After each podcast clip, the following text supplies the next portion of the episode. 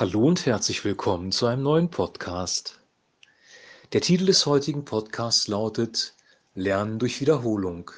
Wir lesen aus Lukas Kapitel 14, die Verse 1 bis 6. An einem Schabbat war Jesus im Haus eines hochrangigen Pharisäers. Die Leute beobachteten ihn genau. Es befand sich dort ein Mann, dessen Gliedmaßen geschwollen waren. Jesus fragte die Pharisäer und Gesetzeskenner, ist es nach dem Gesetz erlaubt, Menschen am Schabbat zu heilen oder nicht? Als sie nicht antworten wollten, berührte Jesus den kranken Mann, heilte ihn und schickte ihn fort. Dann wandte er sich an sie und fragte, Wer von euch würde am Schabbat nicht arbeiten, wenn es nötig ist? Wenn euer Sohn oder euer Ochs in einen Graben fällt, Geht ihr denn nicht sofort hin und zieht ihn heraus? Und wieder wussten sie keine Antwort. Soweit der heutige Text. Ich habe diesen Text überschrieben mit der Überschrift Lernen durch Wiederholung, weil wir in Lukas Kapitel 13 in den Versen 10 bis 17 eine ähnliche Geschichte gesehen haben. Da kam nämlich eine Frau, die war verkrüppelt seit 18 Jahren und die heilt Jesus am Schabbat. Der Synagogenvorsteher hatte sich ja darüber geärgert und ihn darauf hingewiesen, dass es sechs Tage zum Heilen gibt, aber ein Tag ist ein Ruhetag, da soll nicht gearbeitet werden. Und dann, ja, macht Jesus klar, dass man auch am Schabbat Gutes tun kann. Und er nimmt das Beispiel von einem Ochsen einem Esel, das auch die auch losgebunden werden, um ihnen Futter zu geben. Also es gibt Dinge, die auch am Schabbat getan werden dürfen, weil sie der Barmherzigkeit entsprechen. Und das war bei dieser Frau so. Diese Frau war sehr, sehr krank seit 18 Jahren und Jesus hat sie geheilt. Und hier ist es wieder so, es ist ein Mann, der krank ist und Jesus möchte diesen Mann heilen, fragt aber diesmal vorher, ist es nun nach dem Gesetz erlaubt, Menschen am Schabbat zu heilen oder nicht? Eigentlich hätten sie antworten können, weil die andere Geschichte ja bekannt war. Wie gesagt, das war kurz vorher, aber sie haben es nicht getan, weil sie offensichtlich die Botschaft noch nicht verstanden hatten. Und bei uns ist es manchmal genauso. Wenn wir eine Botschaft lesen in der Bibel, verstehen wir sie nicht sofort oder sie geht sogar ganz an uns vorbei. Deswegen gibt es Wiederholungen. Es ist dir vielleicht schon mal aufgefallen, dass vieles in den vier Evangelien identisch ist. Nicht alles, Manche Dinge unterscheiden sich, aber vieles ist identisch, weil wir durch Wiederholung lernen. Das Prinzip ist auch in der Schule bekannt. Du lernst etwas auswendig, indem du den Text wiederholst. Also wir lernen durch Wiederholen. Das ist aber nur der eine Grund. Der zweite Grund ist, dass wenn wir einen biblischen Text lesen, kann uns der Heilige Geist heute eine Sache offenbaren, und beim nächsten Mal, wenn wir den Text lesen, eine komplett andere.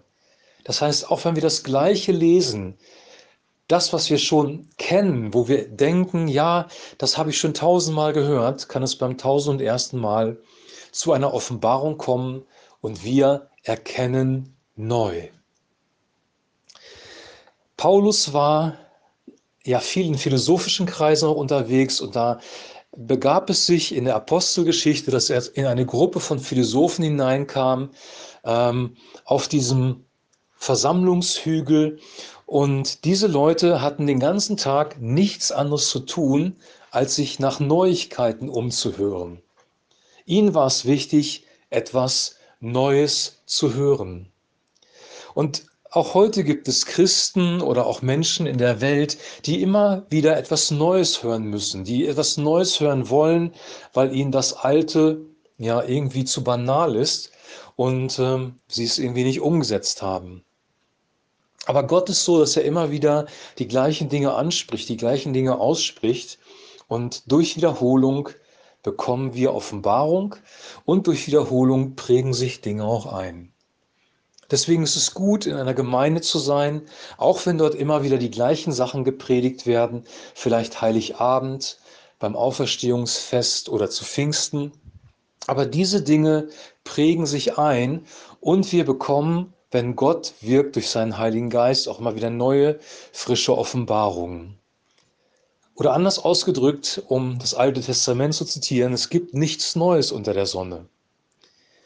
Die Menschen sind immer noch gefallen durch die gefallene Schöpfung, durch den Sündenfall von Adam und Eva. Die Konflikte sind immer noch dieselben. Kriege sind immer noch aus gleichen Gründen geführt, wie das vor tausenden von Jahren der Fall war. Familien, Ehen gehen immer noch kaputt aus den gleichen Gründen wie vor tausenden von Jahren. Es hat sich nichts geändert.